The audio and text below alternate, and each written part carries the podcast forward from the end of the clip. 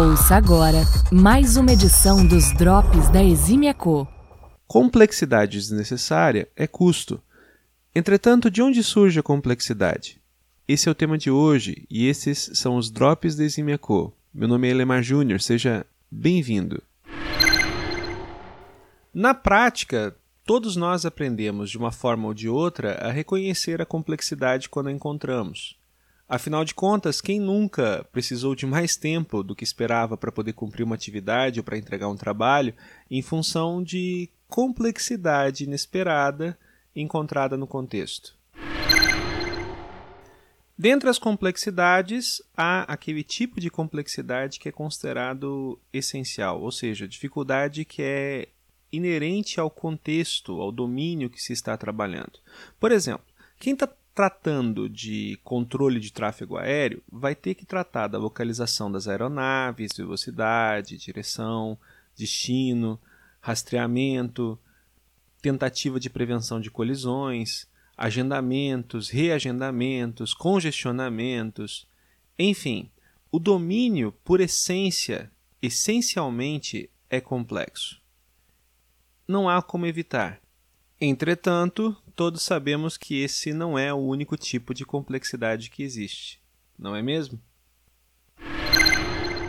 Há também a complexidade acidental. A complexidade acidental tem relação direta com as escolhas que fazemos para atacar determinada categoria de problema. Toda vez que optamos por uma solução inteligente demais ou criativa demais, talvez estejamos optando por uma solução de alta complexidade acidental. Essa complexidade, de uma forma ou de outra, é aquela que nós escolhemos associar à solução que estamos implementando. E é essa complexidade, a complexidade acidental, que com frequência é desnecessária e acaba gerando somente custos. É importante, entretanto, que a gente reconheça que uma abordagem para resolver um problema não é inerentemente complexa ou não complexa. O problema é a necessidade de uma determinada abordagem frente a um determinado tipo de problema. Em desenvolvimento de software, por exemplo, é muito comum encontrarmos soluções extremamente sofisticadas para problemas que na prática são bem simples. É comum encontrarmos empresas tentando adotar técnicas baseadas em microserviços quando a complexidade da implementação de microserviços não se justifica para a natureza de problema daquela empresa. É comum ver software, por exemplo, tentando usar técnicas como CQRS para poder implementar um CRUD simples. Não faz o menor sentido. E é esse tipo de complexidade a complexidade acidental é, não gerada por uma categoria de soluções, mas pelo uso indevido de um tipo de solução para um determinado tipo de problema que a gente deve tentar evitar, porque afinal de contas, como já foi dito e vou repetir mais uma vez, complexidade desnecessária é custo. O tema da complexidade vem sendo estudado há muito tempo, porque afinal de contas ele não impacta somente e, obviamente, o desenvolvimento de software. É, em economia, se define quatro origens genéricas distintas de complexidade. Essas quatro origens distintas que foram descobertas pelos economistas, ou pelo menos explicitadas pelos economistas, têm tremenda aplicação também na arquitetura, design e escrita de código para criar software. São, segundo os economistas, quatro as origens genéricas para complexidade. A primeira é a dimensionalidade, a segunda é a interdependência, a terceira é a influência do ambiente e a quarta é a irreversibilidade. A primeira origem de complexidade, talvez a mais fácil de entender, seja a dimensionalidade.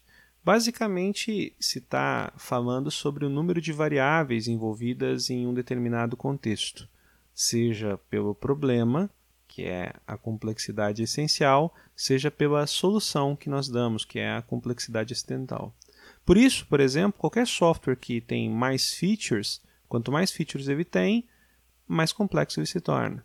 A cada novo processo em uma organização, menor a simplicidade daquela organização. E toda exceção que eventualmente a gente precise suportar, seja dentro da empresa, seja no desenvolvimento de um software, torna o software mais complexo e, consequentemente, mais custoso.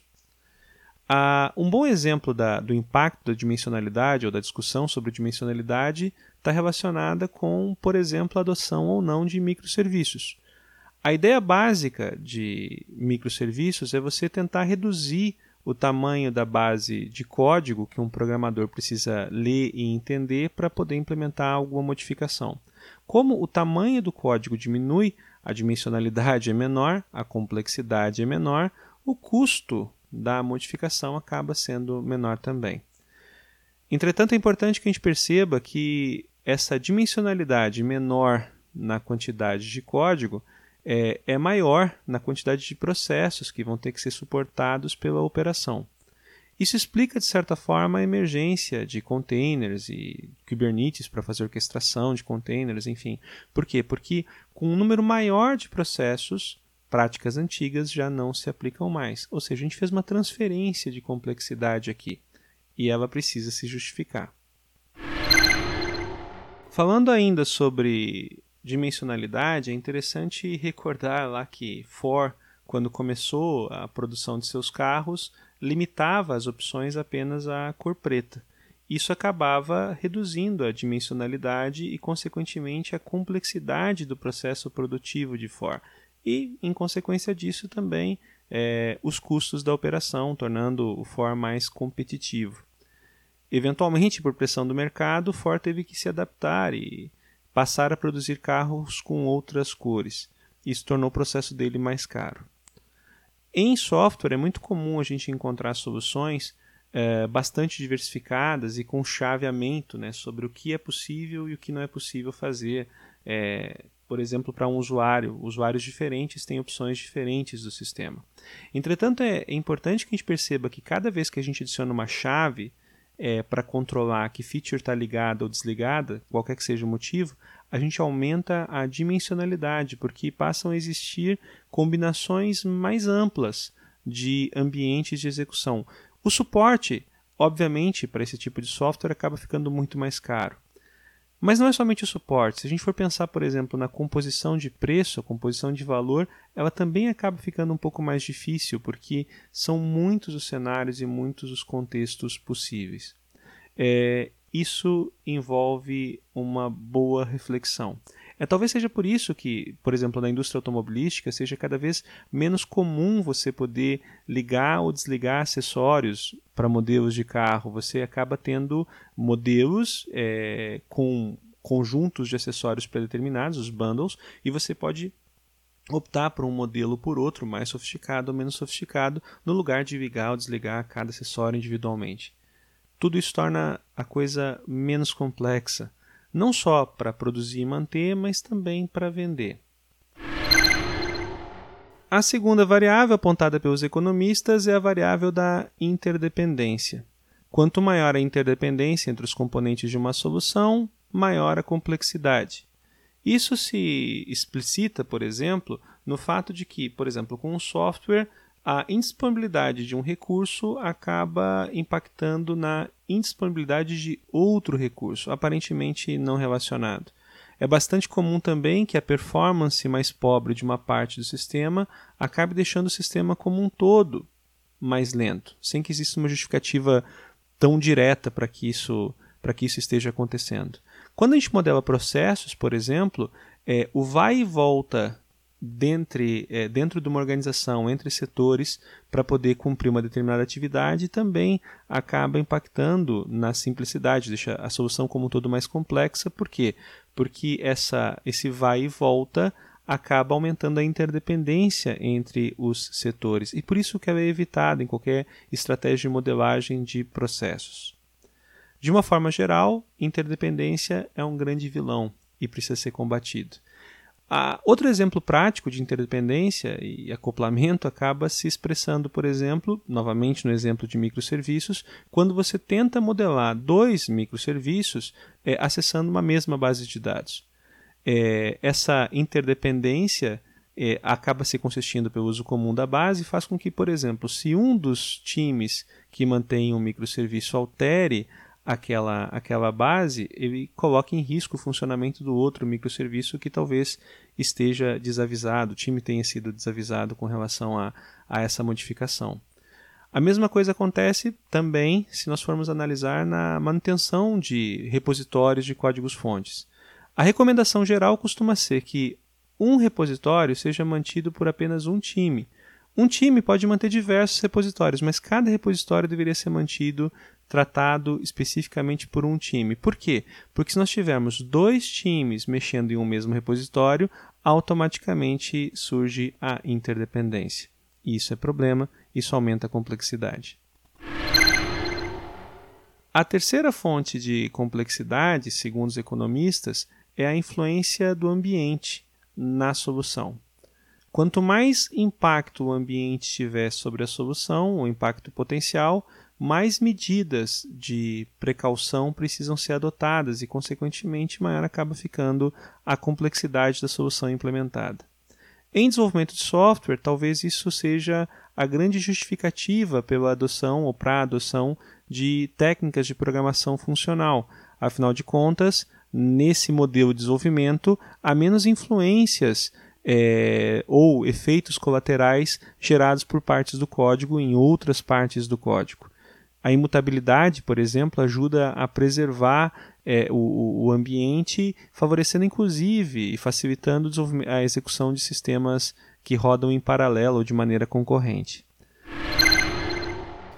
Finalmente, a quarta fonte de complexidade, segundo os economistas, é a irreversibilidade, ou seja, a incapacidade dada uma determinada tipo, um determinado tipo de modificação de voltar atrás. Tudo que não pode ser desfeito, consequentemente, exige maior precaução e, consequentemente, aumenta a complexidade. Essa talvez seja uma das razões, de novo, do conceito de containerização ou mesmo de orquestração de containers que nós vimos com Kubernetes e, enfim, outras tecnologias que têm se adotado modernamente em tecnologia. A ideia ou o conceito é tornar os servidores que até então eram mutáveis em imutáveis fazendo com que o rollback fique mais fácil.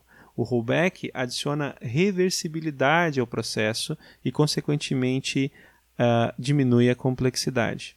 Falando em microserviços, por outro lado, uh, quando nós falamos em segmentar bases de dados, automaticamente se perde a, o suporte das, dos motores de bancos de dados para executar rollback em operações. Consequentemente, é, no lugar de rollbacks, a gente precisa introduzir no ambiente distribuído o conceito de ações compensatórias, é, sagas, enfim, padrões. Complexidade, complexidade, complexidade. O caminho natural sempre aponta para incremento de dimensionalidade e de interdependência. Além disso, em ambientes cada vez mais abrangentes, é difícil é, mitigar os riscos aí dos impactos desse ambiente na execução dos sistemas, sejam de software ou não. Se o empenho de um time for orientado apenas em manter os níveis atuais de complexidade, essa complexidade vai aumentar. Ou seja, sem um esforço consciente, eficiente e coordenado, a complexidade emerge naturalmente e acaba corroendo as capacidades das organizações de continuar fazendo o que é mais importante. Mais uma vez, complexidade desnecessária é custo. Além disso, combater a complexidade é um imperativo estratégico. O que você acabou de ouvir foi mais um compilado de drops da Eximia Co. Trata-se de uma versão em áudio ampliada e revisada das principais publicações que nós compartilhamos em nossos sites. Essa edição dos Drops da Eximia Co é baseada na publicação intitulada As Quatro Origens da Complexidade. Os Drops da Eximia Co estão disponíveis nas principais plataformas de podcast. Gostaríamos de agradecer a sua audição e contamos com seu feedback. Até a próxima!